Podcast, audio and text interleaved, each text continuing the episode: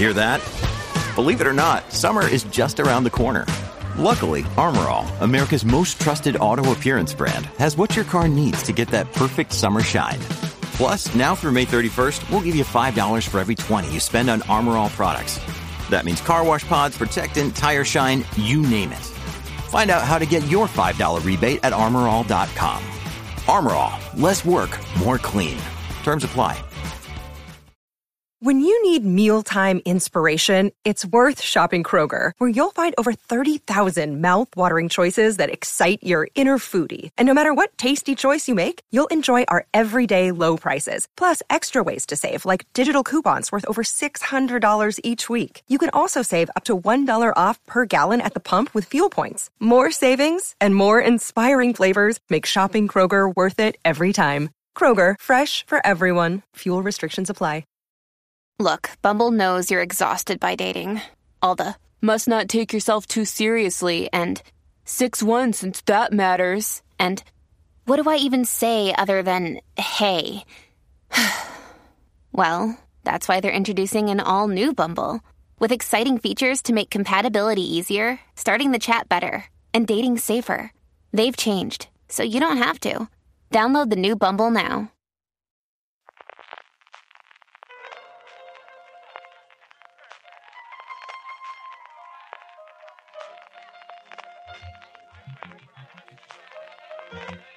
Estás escuchando Fuera de Series con CJ Navas.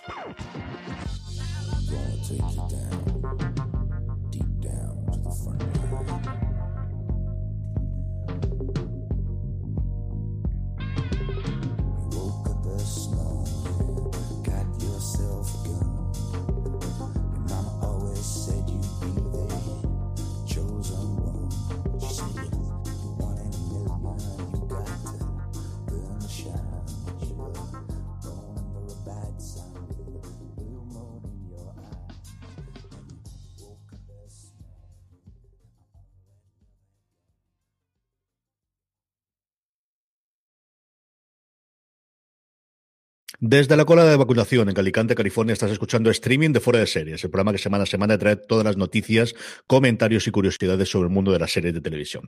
Yo soy CJ Navas y para hacer repaso de lo mejor y lo peor de los próximos siete días, del 8 al 14 de abril, en el mundo de las series, me acompaña Álvaro Nieva, al que antes que nada, junto con Maricho Lazaber y con Luis Aceituno, tengo que felicitar de la maravilla de programa que os quedó la semana pasada, que yo sabía al hablar. Así que enhorabuena, que me hago divertido y me he reído muchísimo. ¿Dónde estaba? Entonces estaba en la cola de vacunación estaba de los Pues ya sabes que yo soy muy devoto para estas cosas y ya que no me dejan, pues aquí dentro de casa, aquí estamos. No, no, además, creo que en mi familia, con diferencia, voy a ser el último, porque a Lorena ya la han vacunado por, por ser sanitaria, mis padres aquí en la comunidad valenciana, como cada uno va por su lado, la, los, eh, a la gente del sector educativo, excepto la universidad, han empezado ya. Es cierto que tienen la primera dosis, pero la segunda hasta junio, hasta que terminen las clases, no funcionará y el resto aquí estamos esperando a ver cómo funciona. Pero bueno, ya como eh, parece que con la cosa, con la nueva esta de, de Janssen, que es la cosa más rápida, ahí en Madrid, ¿cómo va la cosa? ¿La veis todo por edades o también tenéis el... O sea, están con, yo, ¿no? con, la gente súper mayor y yo tampoco estoy ahí al día porque yo doy por hecho que a mí me toca en 2024 como pronto. 24 será pronto, sí, 24 será pronto. Vamos a ir como siempre con todos los estrenos de la semana que nos tendrá precisamente Maricho Lazábal con alguno bastante, bastante importante. Iremos como siempre con el desarrollo, hablaremos esta semana de todo lo que se ha presentado en el Fresh Contact Date, en el día de alguna forma de, de celebración del universo Star Trek que nos ha puesto en, eh, nos ha vuelto a traer alguna de las series y contándose algún trailer y algún teaser de ellos con nuestras eh, Power Rankings, con movimientos curiosos en alguno de los, de los casos, con las preguntas de los oyentes, pero como hacemos siempre al principio, Álvaro, vamos a ir con las críticas de las series que se han estrenado durante la semana anterior y que ya tenéis disponibles en foraseries.com y en algún caso también en formato de razones para ver un review dentro de los podcasts. Empezamos con Disney Plus, hay vida más allá de las series de Marvel y de las series de la Guerra de las Galaxias, somos los mejores, una nueva era, eh, nos trae la primera serie de esas películas míticas, especialmente en Estados Unidos, aquí he tenido seguimiento, pero es cierto que son películas que al final mucho en el imaginario colectivo americano, y aquí con Emilio Estevez que vuelve a, a, a, tomar parte de esa reinvención de, bueno, pues un grupo de chavales que en este caso juegan al hockey sobre hielo. Sí, mira que yo soy muy carne de, o era muy carne de estas películas cuando era pequeño, pero estas en concreto no las tenía eh, tan ubicadas, pero sí que allí en Estados Unidos como que tuvieron más tirón, yo creo que aquí no llegaron tanto. Las pelis eh, se llamaban Somos los Mejores, que el título original era The Mighty Ducks y eran eso, un grupo de chavales que mm, que intentaban o que se intentaba jugar el hockey eh, con mejor o peor suerte, pero bueno, como que el mensaje era eh, de este eh, entrenador que tenían de interpretado por Emilio Esteve que no era lo importante ganar siempre, sino disfrutar jugando. Entonces, es un poco el espíritu que intenta recuperar la serie que recupera precisamente a ese personaje, pero con un grupo nuevo de chavales, aunque los patos, que es como se llamaban a, los chavales que jugaban en el equipo, los patos originales van a volver también algunos en forma de cambio, etcétera, pero bueno, pues eso es, como dice el título, una nueva era. Y hacía la crítica a Israel Vicente y lo que nos contaba es que básicamente a lo que se enfrentan este tipo de proyectos es a saber eh, por un lado, eh, recuperar esa esencia de lo que fue y por otro lado, pues darle un nuevo enfoque o un nuevo tratamiento y dice que sí que lo consigue, que, al final toca esas teclas de la nostalgia, pero también pues te hace sentir en, en ese tipo de ficción muy similar a lo que fueron las películas. Somos los mejores disponibles en Disney Plus, además del atractivo de Emilio Estevez y aquellos que recordéis la película, está Lauren Graham, para aquellos que tengáis, pues eso, falta de ver la chica Gilmore o de volver a verla. Marichu no será este caso, luego se lo preguntaré cuando esté con nosotros, pero tenéis también a Lauren Graham, quizás en el primer gran papel que tiene eh, fuera de eso, y aquellos que queréis ver series con entrenadores de equipos de chavales en Disney Plus, vais a tener otro dentro de nada con el entrenador, con John Stamos, dentro de dos semanas, si no quiero recordar más, que se estrena en este caso de baloncesto en vez de hockey sobre hielo. Cambiamos totalmente de, de tercio nos vamos de Disney Plus a Netflix que estrenaba La Serpiente. Una historia tremendamente rocambolesca y que parece que les está funcionando bastante, bastante bien, Álvaro. Sí, le teníamos echado el ojo porque nos había avisado a Loña de que podía ser como eh, la nueva serie que, que cancha la gente en Netflix. Parece que un poco sí que lo ha sido. Quizá no se ha convertido todavía en un gran, gran fenómeno, pero sí que como que está empezando ahí a, a generar su público de, sobre todo, pues eso, a la gente que le gustan las series criminales. Es un caso bastante rocambolesco y además Aloña comienza comentando en, su crítica precisamente eso, que se imagina a alguien investigando en su casa, mm, ¿qué serie puedo hacer de un asesino? Y al encontrar ese caso decir, Eureka, qué maravilla, como alguien no ha hecho hasta ahora una serie de este tipo. Y nada, ella dice que, sí que le pareció suficientemente adictiva y seductora en lo que, los adjetivos que le ponía ella en el titular y que le ha gustado bastante, eh, pues eso, el, eh, la serie en general, a pesar de que le ponga algunas peguitas como los saltos temporales que quizás no son eh, suficientemente claros o a lo mejor que no son necesario como para mm, que se recree tanto en estar yendo hacia adelante y hacia detrás en, la narración y que podría ser quizá un poco más clara la serie. Pero bueno, eso que en general le pone una nota positiva y además de hacer la crítica, Aloña ha hecho un artículo que podéis encontrar en series.com sobre la serpiente precisamente hablando de qué es lo que los protagonistas reales han, han, dicho a posteriori, porque sí que es verdad que la serie te cuenta pues que fue de cada uno, pero eh, ya lo que recoge son entrevistas que han hecho ellos ahora, pues como recuerdan el caso, como ven la serie, pues hay algunos que se ven muy identificados, otros personajes que dicen, bueno, esto no era tan así, por ejemplo, la mujer de, de uno de los protas que se ve en la serie como muy pues muy secundaria o muy eh, esposa obediente del prota y ella se, cree que, tuvo un papel como más determinante. Entonces, esas declaraciones, eh, la verdad que son bastante interesantes de leer si, si habéis visto la serie. Sí, señor, una producción de la BBC que cogió Netflix que cuenta la, historia de, un asesino en serie eh, eh, allende los mares prácticamente, es decir, en, el sudeste asiático, muy centrado en Bangkok, y a lo tonto, lo tonto, una docena de víctimas que se cobró este, este hombre a lo largo del tiempo en una historia que yo desde luego desconocía total y absolutamente y que yo creo es uno de los grandes atractivos. Nos venimos un poquito a casa, nos venimos a Movistar Plus, segunda y última temporada de Merlí Sapere Aude, que va a estar en Movistar Plus después del exitazo que fue Merlí en su emisión original en TV3 y y posteriormente a través de Movistar y llega ya esta conclusión, al menos a las andanzas de la ficción del personaje de Paul eh, interpretado por Carlos Cuesta. Em, se han emitido en... Los cuevas. Se han emitido en Movistar dos episodios, aunque Antonio, que es quien ha hecho la crítica, ha podido ver ya cuatro. Y con eso, con esas impresiones de los cuatro primeros episodios de la temporada, que es la mitad de la temporada, pues ha hecho esta crítica en la que no habla de que, bueno, eh, siempre la serie de Héctor Lozano eh, más que realistas, intentan ser eh, optimistas y aspiracionales y, la, temporada va muy en la línea. Sí que una temporada más dura porque introduce un elemento que no vamos a comentar por si acaso la gente no ha podido ver estos dos episodios. Yo creo que la gente que es muy fan de la serie ya lo habrá visto, pero bueno, no lo comentamos. Pero introduce un elemento que, que, sí que le da mucho más dramatismo a esta temporada que, es la última de la serie de Merlisa Pereaude y entonces pues tiene como un, un, toque como más oscuro y crepuscular, por así decir.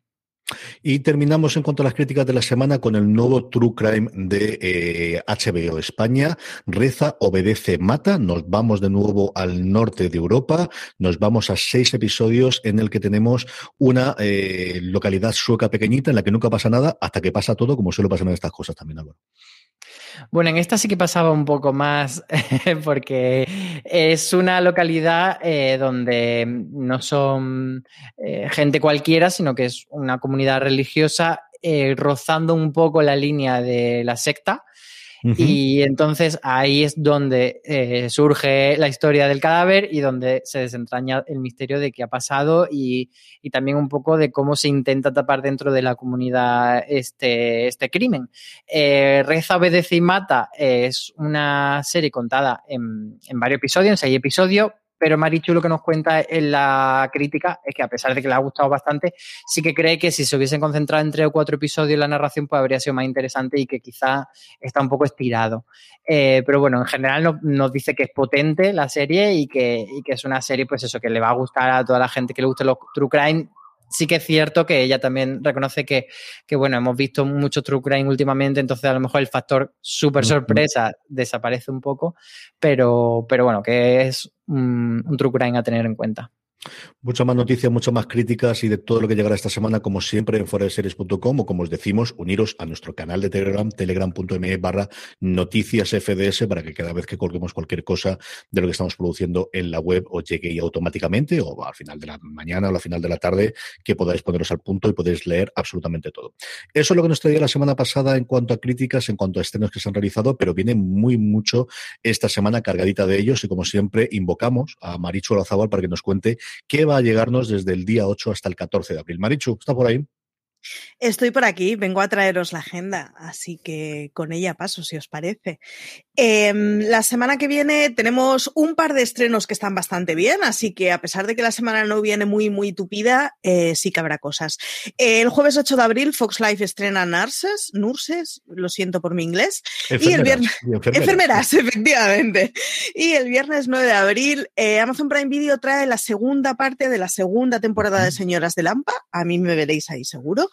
Eh, Amazon Prime Video trae Them, que es una serie de miedo que a ver qué tal está. También trae Los Niños de la Estación del Zoo, que viene con unas críticas que no está nada mal. Disney Star eh, estrena la segunda temporada de Solar Opposites. Por favor, la pupa de Solar Opposites es la cosa más mona que hay.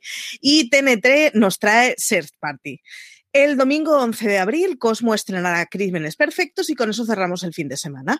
El lunes 12 de abril, HBO trae la primera parte de The Nevers, que son los seis primeros episodios, aunque ya sabéis que HBO va semanal. Y eh, la Fox estrena la segunda temporada de 911, Lone Star. Por su parte, eh, AMC estrena la segunda parte de la sexta temporada de Fear the Walking Dead. Y aquí ya me pierdo de cuántas temporadas llevamos en total de zombies. El martes 13 de abril, Filmain traerá Traces y el miércoles 14 de abril, Netflix trae Papá, córtate un poco. Así que con eso cerramos la semana, más o menos ya estaríamos. De todo esto, Marichu, antes de que te vaya, ¿qué es lo que más te decir? ¿La cosa del phone? Pues no sé si la cosa de Zoo o eh, de Nevers. Estoy muy living con The Nevers, la verdad. Aún no he podido ver los screeners y es que los que han visto screeners y las, las, las críticas previas y las impresiones previas suenan muy bien. Álvaro, de todo lo que nos trae Maricho, un beso muy fuerte. Eh, Álvaro, de todo esto, ¿qué es lo que más te apetece, lo que más crees que puede ser interesante de esta semana? Bueno, pues primero aclarar que Los Niños de la Estación del Zoo suena a una cosa completamente distinta de lo que es. Entonces quiero explicar que la Estación del Zoo es una estación de, metro o de, tranvía de, Berlín donde mm, no estamos hablando de ir a ver animalitos, sino de, de chavales que se drogaban y se prostituían en esa zona. Entonces, para que ese título eh, no lleve a engaño. Sí que Israel ha podido ver ya algunos de los episodios y me ha dicho que, tiene un aire de transpotting y que, y que pinta bien, así que la verdad es que me llama la atención, pero me voy a quedar, por supuesto, con The Nevers, que es esa serie de Josh Whedon que promocionan como si no fuese de Josh Whedon sobre fantasía en el Londres eh, victoriano, etcétera, que es un concepto que siempre nos llama la atención, y Dem, porque Dem también ese, ese rollo de terror y mezclado con el tema racial, que, quizá a mí no me acabo de encajar como lo plantearon en territorio Lovecraft, creo que aquí sí que puede funcionar de otra manera. A mí me apetece volver a engancharme a Search Party, que las veces que la he intentado arrancar siempre me ha divertido mucho, y de The Never sí puedo contar alguna cosita. A mí me ha gustado mucho lo que he visto hasta ahora. Creo que se nota muchísimo la mano de Wedon para bien y para mal, y creo que tiene dos grandes handicaps esta serie. Por un lado, que se les pilló la producción de mitad de la pandemia y solo vamos a poder ver seis de los diez episodios que originalmente iban a componer la primera temporada, y veremos y única, que es la segunda parte del invento. Parece, por lo que yo he podido leer y por lo que se han contado, que esas seis tenían más o menos son unidad temática y sí por lo que he podido ver tiene pinta de que sea así, que esos cuatro podrían ser de casa siguiente a la siguiente aventura. A mí me ha gustado bastante, lo que he visto ya hasta ahora bastante. Yo creo que tiene un serio problema con alguna de las tramas secundarias y en general con la cantidad de personajes que maneja. Y es que a lo tonto, lo tonto, sin exagerarlos, creo que puede haber como 15 o 16 personajes en los dos primeros episodios, pero luego es que no hay episodio en el que no te metan personajes nuevos y en el que van tratando. Sí que más o menos ves qué es lo que ha ocurrido para que estas personas, fundamentalmente mujeres, pero no solo mujeres que han sido tocadas por algo y que hace que tengan en ese mundo victoriano una serie de poderes. Ahí tiene un tono muy, muy, muy, muy de steampunk, sobre todo por una de las protagonistas que se dedica a ser inventora y estéticamente me ha parecido apabullante. Me ha gustado muchísimo lo que he visto hasta mm, a ver cómo evoluciona cómo cierra la trama de, de The Nevers y hablaremos, seguro haremos razones para ver para cuando tengamos el, el estreno que podemos contar un poquito más eh, ampliamente lo que nos trae las series. Esto es lo que nos trae, y como os decía antes como os comentaba, este pasado día 5 es el día del primer contacto. Aquí, igual que la gente del universo de la Guerra de las Galaxias, juegan con el, el 4 de mayo por el May the 4 y es cuando normalmente se hacen las novedades o se suelen contar las cosas. En Star Trek utilizamos el 5 de abril, que es el que, según el canon de Star Trek, se produce el primer contacto, que lo vimos además, sobre todo, desarrollado en la película First Contact, entre la Tierra y los vulcanos. Es la primera vez en la que se rompe el, con el motor de curvatura el la posibilidad de viaje. sin ser frikis, ¿no? No, hombre, ya estas cosas, es cultura popular. O sea, eh, Álvaro, esto es lo que hay. Entonces llegan los vulcanos y ya tenemos contacto. Entonces, el caso es que Paramount Plus, que ya ha cogido totalmente las riendas, ya lo había cogido previamente, pero después de la refusión y de forma de que ya esté Paramount con Viacom, ya tiene todo, tanto las películas como las series juntas, aprovecharon para hacer, bueno, pues un poquito de eh, presentar que lo que hay, que realmente en cuanto a novedades no hay muchas cosas. Lo que hay sobre todo es algún avance, algún tráiler, algún una entrevista que hicieron, eh, llevado por Will Wheaton, que al final es el maestro de ceremonia de todos sus after shows en los últimos tiempos. Y si te parece, Álvaro, podemos ir, mm, yo creo que comparando, analizando o comentando, a partir además del artículo que, Beatriz Martínez hizo para fuera de series.com, todas las series que hay a día de hoy en emisión del universo Star Trek y comentamos un poquito lo que se ha podido ver y lo que se ha podido avanzar en cada uno de ellos. Las que hay en emisión y las que vienen, vamos a repasarlas todas. Star Trek Discovery, empezamos con ella, que es actualmente, bueno, pues la cabeza de la franquicia. Eh, ya se han podido ver tres temporadas. Aquí recordamos que, se emite la serie en Netflix, eh, a diferencia de Estados Unidos, que era una serie de CBS All Access, esa plataforma ahora denominada Paramount Plus. Y está en el horizonte la temporada 4 que el rodaje comenzó en noviembre de 2020 y bueno, pues ahí sigue, si todo sale bien, está prevista para el 15 de octubre. Tuvimos un pequeño tráiler de qué ocurrir en esta cuarta temporada, una Discovery que ha tenido todos los problemas del mundo mundial con cambio de showrunners recurrente durante dos temporadas, con personajes que secundario y que de repente oscurecían de los primarios, con saltos temporales en su tercera, y que esta quizás puede ser la primera temporada. Volvemos a tener, por lo que hemos visto en el tráiler, una trama horizontal. En este caso es unos fenómenos que hacen como si fuesen terremotos, para que nos aclaremos, porque además vemos varias escenas en las que el puente de, de la Discovery está totalmente destrozado y que tienen que investigar qué ocurre con ella, y luego distintos personajes en los que tenemos eh, em, perseguidos. Vemos a Michael ya con el uniforme de, de capitán, y si no pasa nada, será el 15 de octubre cuando lo veamos y cuando veamos qué ocurre con esta serie de aquí en adelante, como decía Álvaro, la cabeza visible, la punta de lanza de todas las series de Star Trek en Paramount Plus, que aquí es en Netflix, es otra de las grandes incógnitas. Algunas de estas que va a ocurrir, si internacionalmente las van a seguir vendiendo al mejor postor, parecía que todo iba a Netflix, pero ahora ya hablaremos de Picar, de esta directamente va a la vendieron internacionalmente a, Amazon Prime Video y el resto están igual, o si se van a guardar alguna de la manga para si definitivamente este año o el año que viene lanzan Paramount Plus a nivel internacional. Así que Discovery, como os digo, eh, los personajes ya conocidos, alguna introducción, todos los que teníamos en la tercera temporada que se han incorporado se mantienen también en esta cuarta, por lo que hemos podido ver en el tráiler, y con mucha gana de que llegue ese octubre para poder ver las andanzas de la Discovery. Y la segunda serie de la franquicia era precisamente Picar, que ya la has mencionado tú, que aquí la vemos en Amazon Prime Video, y se sabía muy poco de, la segunda temporada, se sabía que estaba renovada, sí que eh, hubo un vídeo en el que Patrick Stewart invitó a Whoopi Wolver a volver, en un, fue a verla a un plato de televisión y se lo comentó y, tuvo ese momento, pero se sabe muy poco de tanto de la producción como de la trama, como qué va a pasar. Em, se espera que, esta serie llegue finales 2021, principios de 2022, así que todavía va después de, Star Trek Discovery. Y sí que estos días, eh, pues salió ahí Patrick Stewart a contar algunas cositas, entre ellas que vuelve una persona muy querida de la franquicia, que es. ¿Quién es Q? CJ. pues Q es el Joker, Q es Loki, y luego hablaremos precisamente de Loki. Q es eh, un dios juguetón, divertidísimo, y que al final, durante toda la saga de las siete temporadas y posteriormente las películas de la nueva generación, no tanto la Némesis, sino al final como un eh, amigo coñazo de Patrick Stewart, del, del, capitán Picard, que siempre lo que quería era poner en juicio a la humanidad. Lo que quería es reflejar la humanidad, su balanza de lo bueno y lo malo. Aparecía en el primer episodio de la nueva generación y luego apareció cada cierto tiempo, porque es uno de esos personajes tremendamente queridos por la franquicia, tremendamente querido por los fans, pero que al final lo poquito es mejor que lo mucho. Es un personaje que al final, pues como ocurre con todo lo superpoderoso, tener demasiado de él quizás es un poquito empalagoso. Se estaba rumoreando desde hace muchísimo tiempo que, que John Delancey, que interpretó a Q en, eh, recurrentemente, tanto en, la nueva generación como luego en alguna de las, de las posteriores franquicias, podría volver a llegar. Era lógico que siendo Picard, como os digo, porque siempre ha sido la unión de los dos personajes, igual que con Whoopi Goldberg, también el, que hacía de la, eh, de la persona del bar, o sea, realmente no la camarera, sino la dueña del bar de, del, del, de dentro de, la Discovery que volvía a, tenerlo. Y tuvimos por eh, la confirmación doble. O sea, por un lado teníamos un pequeño teaser, en este sí que no hay prácticamente nada de rodaje nuevo.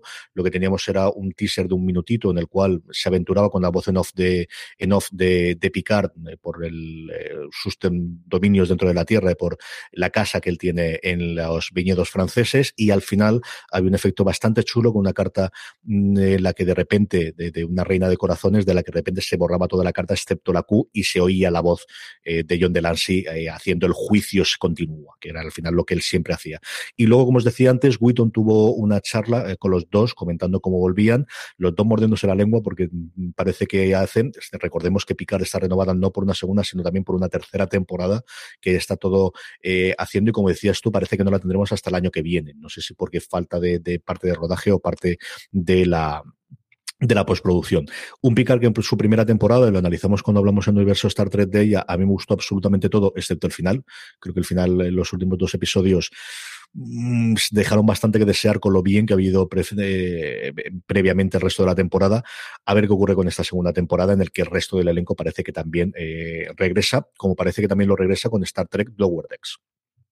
Sí, saltamos a la tercera serie del universo Star Trek que hay ahora mismo en emisión. Luego hablaremos de las que están por venir, pero esta es la tercera que se ha lanzado dentro de, este, eh, de esta etapa de Paramount Plus. Y bueno, de esta se sabe también poquito, que va a volver a lo largo de 2021 sin fecha exacta, no nos han dicho mucho. Y bueno, pues seguirá explorando eh, las vicisitudes de, esta gente que no está en primera línea de batalla en la tripulación de, la nave de Star Trek y, poquito más se sabe que, van a seguir las tramas un poco por donde las dejaron y desarrollando a los personajes y que se esperan también pues que haya algunos cameos de, de gente relevante del universo de Star Trek, pero todavía no nos han dicho quién. Esperemos que en este caso nos llegue simultáneamente a Estados Unidos. Aquí costó porque los derechos internacionales se vendieron en Amazon Prime Video tiempo después de haberse estrenado los episodios semana a semana en Paramount Plus. La primera comedia como tal y vendida de esta forma. Había un panel que podéis consultar en StarTrek.com precisamente hablando sobre comedia en el universo que moderaba Will Wheaton, que tenía el creador de la serie, al presentador, uno de los presentadores y también alguien muy conocido por poner voces en, en Boya Horseman, en Boss Barger pone varias de las voces principales de Star Trek y luego tenía a dos de los protagonistas, a William Riker, eh, teníamos eh, y, eh, a varios de los protagonistas hablando un poquito de la comedia. Es quizá la más sencilla de producir en cuanto a las, puesto que es animación en vez de, imagen real, que de inicio es un poquito más factible realizarla durante esta época, y una serie que a mí me ha gustado bastante, yo creo que mm, le falta coger el tiempo, pero yo creo que esta segunda temporada la habrán cogido ya el tono y el, el pulso a los personajes, y del cual sí, sé que tenemos que hacer algún análisis o algún review alguna vez esto en podcast y lo tenemos ahí pendiente, pero vamos a ver si a lo largo de este año nos llega la segunda temporada también de Lower Decks. Como decía Álvaro, esto es lo que hay en emisión y que tenemos temporadas nuevas y también conocemos alguna cosa de las series que están por venir, de las series que están en distintas fases de producción a partir de aquí, Álvaro. Una de ellas es Star Trek Strange New Worlds, es decir, extraños nuevos mundos, y es una serie que parte de, la trama de Star Trek Discovery, es un spin-off, pero a la vez es una precuela de Star Trek, la serie original, y se va a centrar en, en Christopher Pike, cuando todavía era capitán Christopher Pike, eh, que es uno de los personajes conocidos de la saga, y junto a él nada menos que alguien tan icónico como Spock, que estará interpretado por Ethan Peck y también Rebecca Romijn va a ser del número uno de Pike.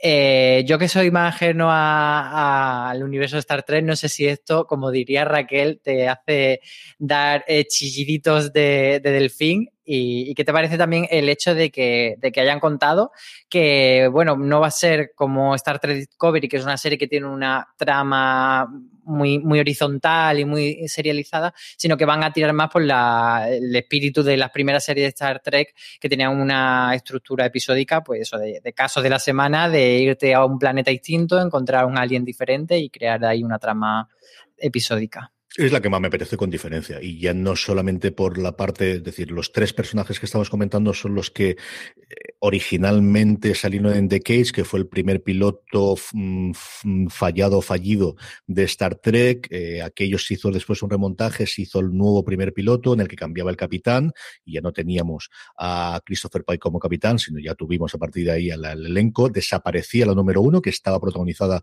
por Margaret Barrett, por la mujer del creador de, de Star Trek de Jim Roddenberry, que luego le puso la voz durante muchísimo tiempo a la, a la nave, a lo que hablaba con, con, la Enterprise. Y es que los tres personajes, como decía Álvaro, los hemos visto. Los hemos visto en la segunda temporada de Discovery y hemos visto cómo funcionan y cómo interpretaban, especialmente a Peck, que, bueno, pues ponerte la, en la piel de Spock después de Leonard Nimoy y también, por qué no decirlo, de Zachary Quinto en las películas, que yo creo que lo ha hecho sobradamente, era tremendamente complejo y una cosa para alguien relativamente nuevo. Yo creo que los tres tenían una química espectacular, creo que interpretaron al personaje maravillosamente. Christopher Pike al final era, sí, un personaje muy conocido por, digo, por el piloto, pero que no se había desarrollado mucho más. Teníamos el conocimiento de cómo acaba, pero aquí eh, Ason Mount, que venía a hacer esa cosa absolutamente innombrable de los inmortales, de los inmortales, no, de los, ay señor, ¿cómo era aquella de, de Marvel que fue un desastre de los inhumanos? Perdonadme.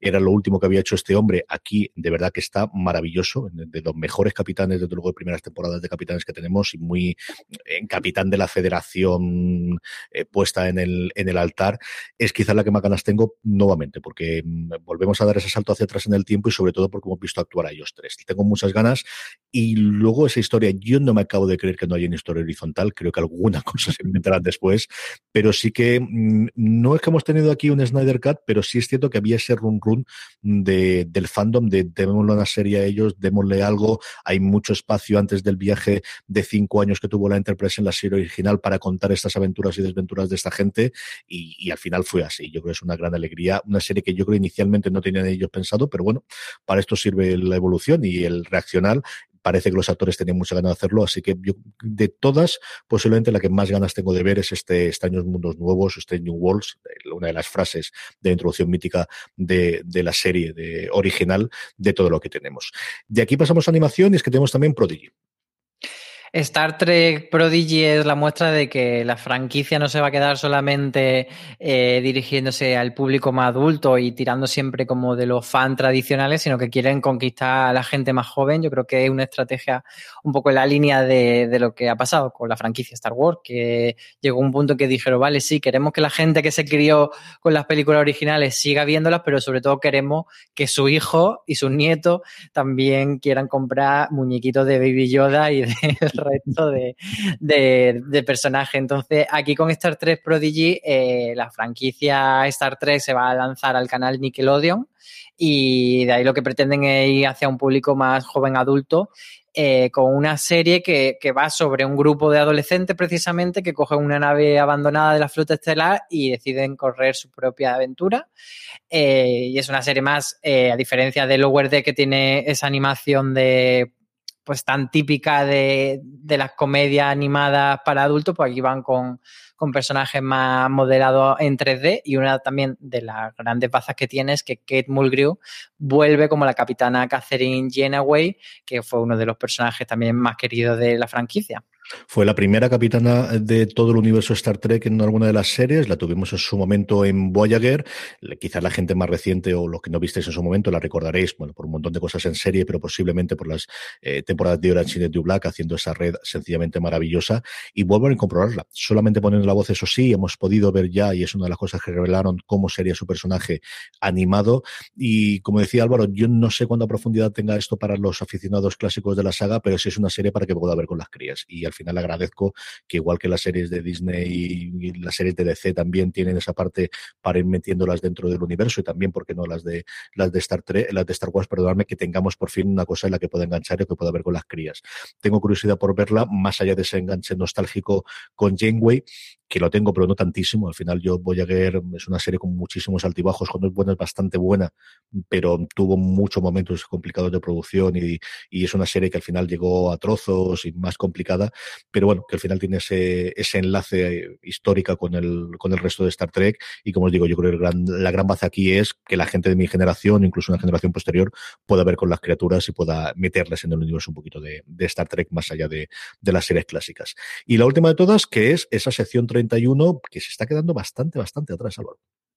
Y no hay fecha de lanzamiento, no se sabe muy bien en qué punto está el, proyecto, pero bueno, sí se sabe que es otra serie derivada de Star Trek Discovery, que veremos a Michelle Yeoh, que es la actriz que interpretaba a Philippa Georgiou, la antigua emperadora terrana, que era uno de los personajes, pues, eh, que más han calado de, Star Trek Discovery y, estará en esta serie, pero que está centrada la serie en esa sección 31 que es como, según dice Raquel en el artículo, una especie de la Mm. CIA o el KGB de la federación que, se, que trata de lidiar con asuntos que digamos que la ética no es, mm, hay que dejarla aparcada a un lado, ¿no? Para abordar este tipo de temas. Y es que para que la luz de la federación esté, pues alguien tiene que hacer las cosas en las sombras. Y esto ocurre en todos los imperios y la federación no siendo un imperio, pero también tiene que tenerlo. Giorgio tuvimos esa salida de Discovery precisamente para poder incorporarla ahí.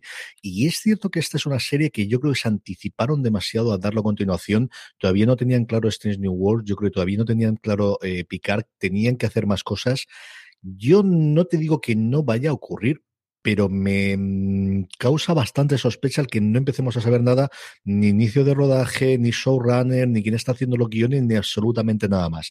Está confirmada porque al final los factotum de toda la franquicia dieron varias charlas diciendo que sí, que íbamos con esto para adelante, pero yo no descartaría que de repente donde digo, digo, digo, digo, y este de repente se aparque. Yo creo que es un planteamiento que chulo, que tampoco lo hemos visto recientemente, que como decías tú, Giorgio, es cierto que quizás es un poquito como os decía antes con Cook, igual lo un poco guste, lo mucho cansa, no sé cómo podrían argumentarla, pero demasiado poco se sabe de esta serie que teóricamente es la que iba después de Discovery. O sea, esta es la primera que se confirmó después de Discovery. Entonces, a ver qué ocurre con ella y a ver qué tenemos en el futuro, porque no, no, no me suena absolutamente nada bien el, no tener absolutamente nada. No se dijo nada en el first day, en el, día del, primer contacto sobre ella, y me empieza a escamar bastante, bastante qué está ocurriendo con esta serie.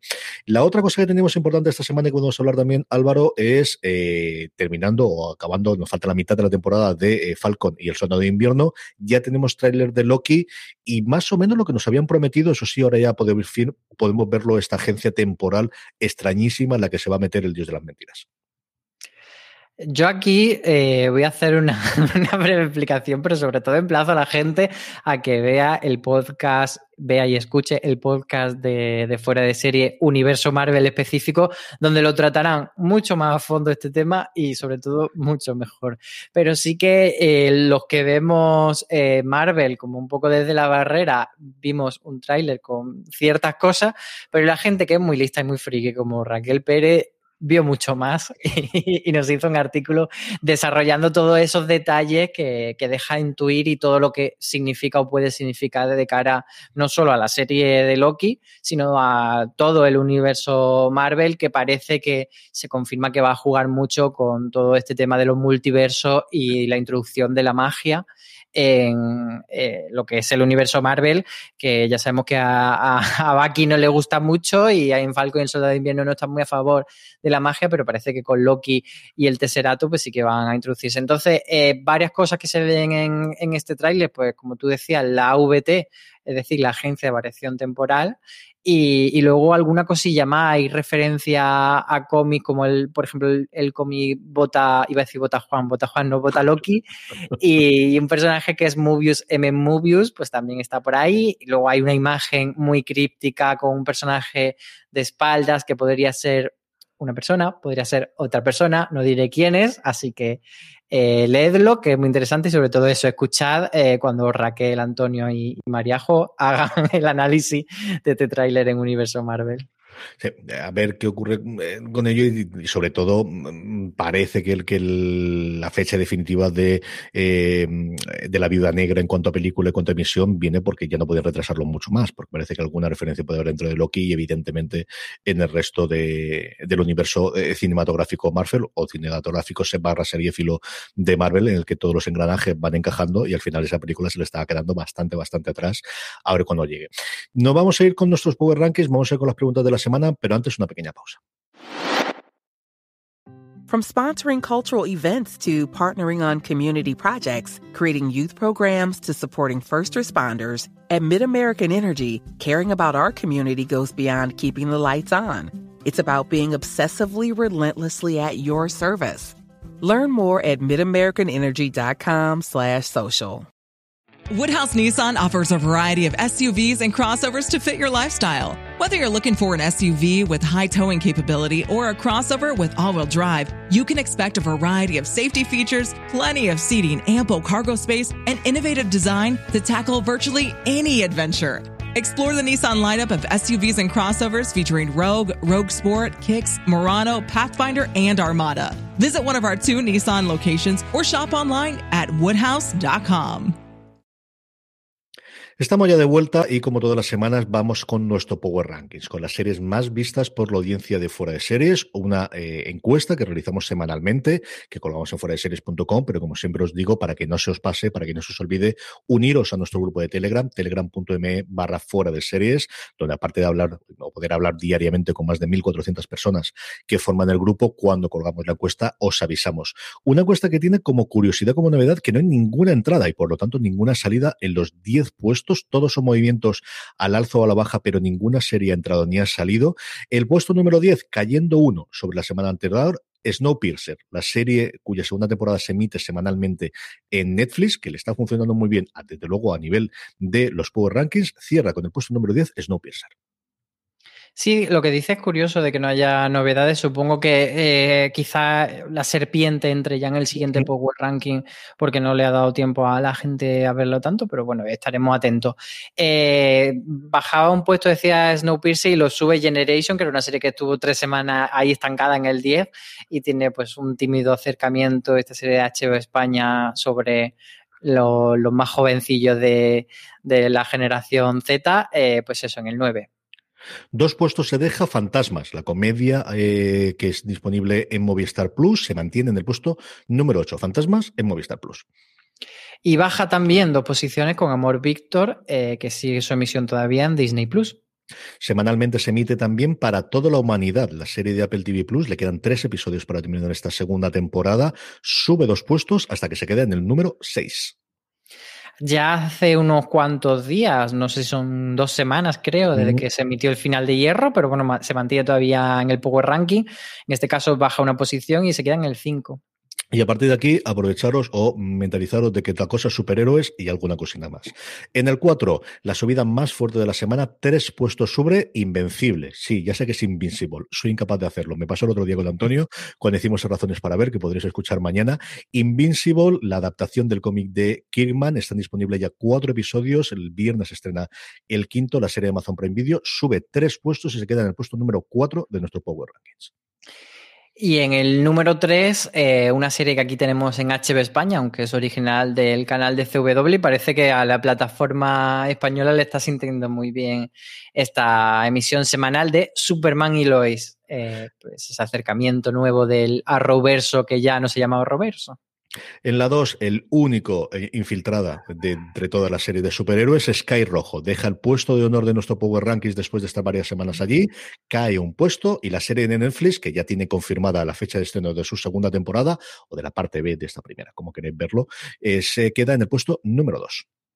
Y ahora sí llega el uno después de mucho esfuerzo, Falcon y el Soldado de Invierno, que era una serie que nosotros dábamos por hecho que desde su estreno iba a estar la primera, como llevaba haciendo de forma invencible su predecesora WandaVision o Bruja Escarlata Visión aquí en España, pues no lo consiguió hasta esta semana. Así que bueno, ya pueden darse una palmadita en el hombro el uno al otro.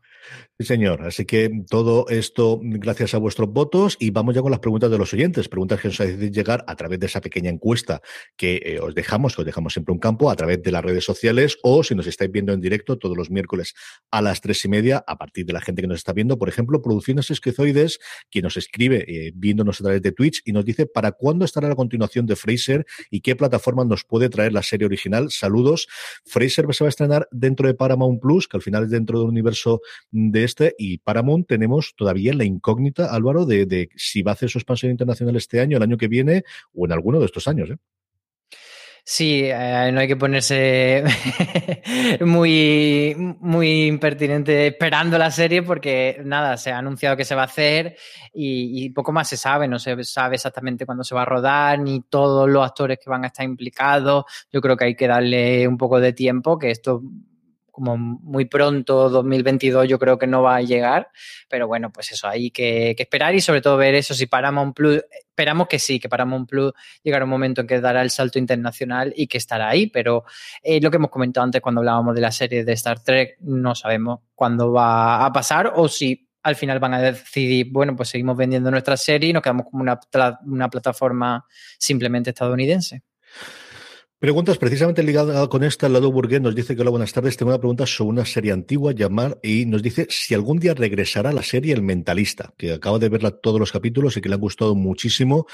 Pues yo creo que no hay ninguna serie que esté muerta en estos tiempos actuales y es cierto que El Mentalista, especialmente en sus primeras temporadas, fue un pequeño fenómeno, Álvaro. Y es una serie que duró mucho tiempo en, en el canal CBS, era como pues, de esos valores seguros que no tiene loca la crítica, pero sí que tiene una audiencia muy decente. Eh, la verdad es que es de las pocas series así longevas, medianamente recientes, que nadie le ha dado por anunciar un regreso. De hecho, esta semana teníamos nuevas informaciones sobre el regreso de C6 Las Vegas, por ejemplo, con varios de los, de los miembros principales del elenco. Y es curioso que el mentalista no esté en esa serie, pero a mí me da la sensación de que Simon Baker está semi-retirado. Desde desde que hizo el mentalista, se acabó el mentalista, ha participado en tres preguntas, en tres, películas. Eh, una de ellas sí que fue en 2020, se llama Tierra Alta, pero no son películas especialmente de perfil alto ni ha estado haciendo grandes cosas. Da la sensación de que después de hacer 151 episodios del mentalista tienes suficiente dinero para retirarte, así que a ver si le convence, no sé. Es una cosa curiosísima, curiosísima. Él eh, tuvo cierto éxito como el Guardián, que al final funcionó yo creo también bastante bien, duró cuatro temporadas originalmente, y luego el Mentalista, de verdad que sus primeras temporadas era de los procedimentales más vistos de CBS, que era casi como decirte lo más visto en ese momento en televisión. Acabó en el 2015, que hacía un poquito de tiempo, pero no ha vuelto absolutamente nada más. Yo no sé si está retirado porque era australiano de origen, no sé si en Los Ángeles o si ha retirado de nuevo a Australia, y posiblemente le ocurra lo que dice Álvaro, que hiciera sus inversiones cuando ganó muchísimo dinero y que diga, bueno, pues si me ofrecen algo volveré y si no, no, pero es una cosa que no me extrañaría absolutamente nada que en algún momento volviese. Adrián Duarte viene para hacernos nuestro juego tradicional de las series y nos pregunta o nos invita a elegir un True Crime para hacer una serie con actores. ¿Cuál sería? Pues hubo rumores de que se pero que luego no llegaron a ningún sitio y que nos han vuelto a decir de que se planteaban hacer un Wild Wild, un Wild, Wild Country con, con Mindy Kaling como, como Sheila y la verdad que a mí era una idea que me fascinaba. No sé si realmente fue una idea que alguien lanzó con la esperanza de, de que hiciese clic en la cabeza de los productores o si realmente hubo conversaciones eh, sobre ello, pero la verdad que a mí me, me, sedujo mucho. Y luego esta semana se estrena en Movistar Palomares, que, que todavía eh, llaman mandado el screener, por cierto, pero todavía no he tenido tiempo de ponerme con él. Y, la idea me seduce mucho. Entonces, si está bien el True Crime, solamente por el salseo que supone el casting de Fraga, ya me, me da la vida pensar en ello. Yo, después de darle vueltas, creo que siempre volvió a lo mismo que era de Jinx. Y es que creo que más allá de lo que nos cuenta el documental sobre Robert Dust, es que toda la familia y toda la saga familiar de los Dust, de cómo hicieron dinero inmobiliario en los años 40 y los 50 su padre en Nueva York, y luego este tío tan, tan rarito, tan, tan espectacular, tan, tan especialito. Yo creo que en general contar toda la historia de Robert Dust y tirar hacia atrás y cómo fue su infancia y cómo fue todo lo demás, yo creo que es lo que tendría de verdad que creo que tiene una serie. Porque luego la otra, eh, recientemente con WeWork parece que vamos a tener alguna cosa. Y luego Maricho, que nos está diciendo de Star Case, que es una de las cosas que estaba pendiente, fue el primer, quizás el primer gran True Crime que tuvimos y habían anunciado a Harrison Ford y lo van a cambiar por Colin Firth y parece que va adelante esa serie. Luego su continuación en Netflix tuvo sus más y sus menos en cuanto a la crítica, pero que las primeras temporadas, o mejor dicho, la, la, la serie original funcionó muy, muy, muy bien. Luke Luciano nos pregunta que buenas guapetones, ¿qué pasa con DC Sass que no la trae en España? En Estados Unidos está casi acabando la temporada y qué ocurre con ella. Y que un saludo especial para mi paisano granaíno, así que aquí Pues mucho beso a todos los granaínos que nos escuchen. Pues con DC Sass eh, pasa lo que pasaba hasta hace poco con, con Anatomía okay. de Grey, que finalmente sí que ha llegado a Disney Plus Star. Además, ha llegado de una forma muy rara, porque, claro, como llevaba tanto tiempo emitiéndose en Estados Unidos y, y ya habían llegado a un parón, eh, pensábamos, pues a lo mejor nos traen de golpe todo ese trozo hasta el parón o unos cuantos episodios de golpe y luego van semana a semana. Pues nada, directamente han dicho, empezamos episodio 1 de la temporada 17 y semana a semana. This Is Us eh, es una serie que, al igual que Anatomía de Grey, se, se estaba emitiendo tradicionalmente en Fox Live y entendemos que son quienes tienen los derechos en España todavía y por tanto que podrían hacer esa misma operación de decir, bueno, pues la pasamos a Disney Plus Star, pero de momento no han dicho nada y están mutis por el foro, no dicen nada y aquí estamos pues siempre preguntando y sin saber nada de Disas y sabemos que hay mucha gente que está deseando que llegue, la verdad. Qué cosa más rara y qué cosa más extraña. José María Ojed nos pregunta que dónde se puede consultar lo más visto de Netflix en otros países. Pues mira, hay una página que se llama What's on Netflix, que es un, medio que no es, una, no es una página oficial de Netflix, sino que es un medio eh, que además hace creo que desde Reino Unido y tiene una pestañita que se llama Most Popular y ahí eh, cada día hacen como la recopilación de, de las 10 películas y de las 10 series más vistas en varios países del mundo. Están no todos, pero sí que pues eso, lo, lo, más grande está Estados Unidos, está Reino Unido, Australia, está también India, Brasil, hay varios países europeos, entre ellos España. Y bueno, aparte de, de sacarte el extracto de los rankings de todos los países, hacen como un cómputo, a veces eh, no lo tienen todos los días, pero sí que muchas veces lo tienen como el cómputo global, uh -huh. eh, como por puntos, pues sumando en qué posición está cada uno en todos estos rankings y, y te hace eh, un cómputo. Entonces sí que es interesante cuando pues eso, tienes curiosidad de ver pues esta serie, como comentábamos cuando la semana pasada con Sky Rojo, pues decir en qué punto está Sky Rojo en otros países, pues es una herramienta bastante, bastante sencilla para verlo y, y ir moviéndote por ahí. Lexa nos pregunta si habrá una segunda temporada de Normal People. Yo, hasta donde tengo conocimiento, absolutamente no, lo cual no quiere decir que no vayan a adaptar otras obras de su propia autora, ¿verdad? Exacto, eh, Normal People eh, estaba concebido como una miniserie que se basaba en un libro finito, que no tiene continuación, no hay intención de continuar Normal People ni como libro ni como serie, pero sí que eh, se anunció por parte de BBC y de Hulu que iban a hacer una adaptación de Conversation with Friends, eh, que es una novela que aquí se tradujo también al castellano, igual que Normal People, eh, se llama Conversaciones entre amigos precisamente, y, trata de, de cuatro personas, dos parejas, una de ellas son Em, dos universitarias que son Frances y Bobby y luego un matrimonio que son Melissa y Nick y de repente pues empiezan a enredarse en un, en un cuarteto. Entonces, pues eso es lo que va a tratar esta nueva serie que, que está concebida como, como, una miniserie también de 12 episodios de media hora, así que no es una segunda temporada de Normal People, pero sí podemos entender como una especie de continuación espiritual del universo de, de Sally Rooney.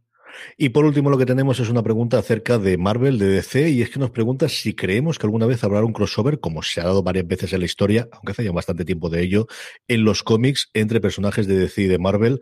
Mi respuesta es que no, bajo ningún concepto, en los próximos años.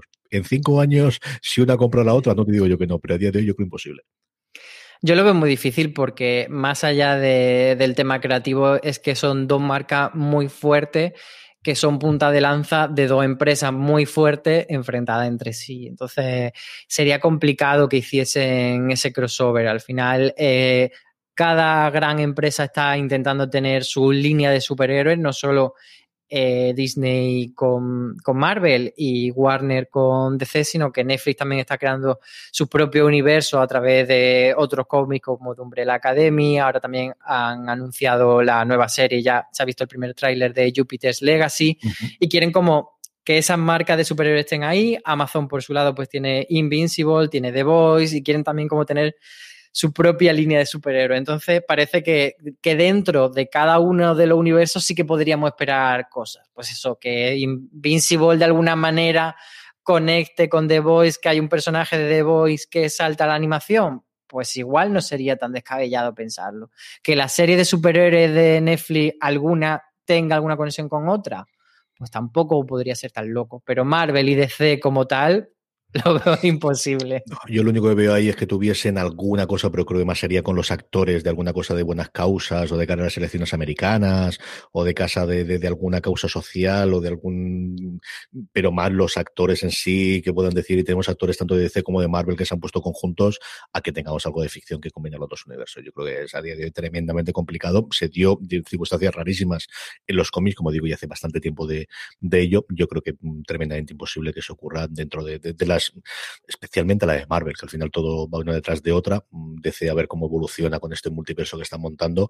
Como digo, yo la única opción que le veo es, es alguna cosa para de causas benéficas y que jugueteen al, hecho de que tenemos, si Marvel y DC se han puesto de acuerdo, ¿por qué no tú dona en el número este de aquí que te aparece por aquí abajo y manda tus mensajes? Eso es lo que veo yo más factible. Sí, pero más tipo anuncio, un anuncio de Super Bowl, este tipo de locura de decir, ay, qué sorpresa, pero nunca no van a hacer una miniserie en el que se crucen personajes y, no vamos a tener ese tipo de Loki contra Aquaman. no tiene pinta, no tiene pinta, desde luego que no. Pues hasta aquí ha llegado streaming. Tenéis mucho más contenido como siempre en formato podcast en nuestra cadena. Nos podéis escuchar allí donde estéis haciéndolo, en iVoox, en Spotify, en Apple Podcast o allí donde reproduzcáis podcast. Uniros a Universo Marvel todos los sábados. Eh, tenemos nuevo programa emitido en directo a partir de las 11 de la mañana y luego disponible el domingo en vuestro reproductor de podcast. Nos podéis escuchar y si nos queréis ver eh, aquí en streaming a las tres y media de la tarde todos los miércoles Álvaro Nueva, un servidor y Maricho Lazabal, que la tenemos hoy detrás a los mandos. Álvaro, un abrazo muy fuerte hasta la semana que viene. Muchos besos. Y a todos vosotros, querida audiencia, gracias por estar ahí, gracias por escucharnos y recordad, tened muchísimo cuidado y fuera.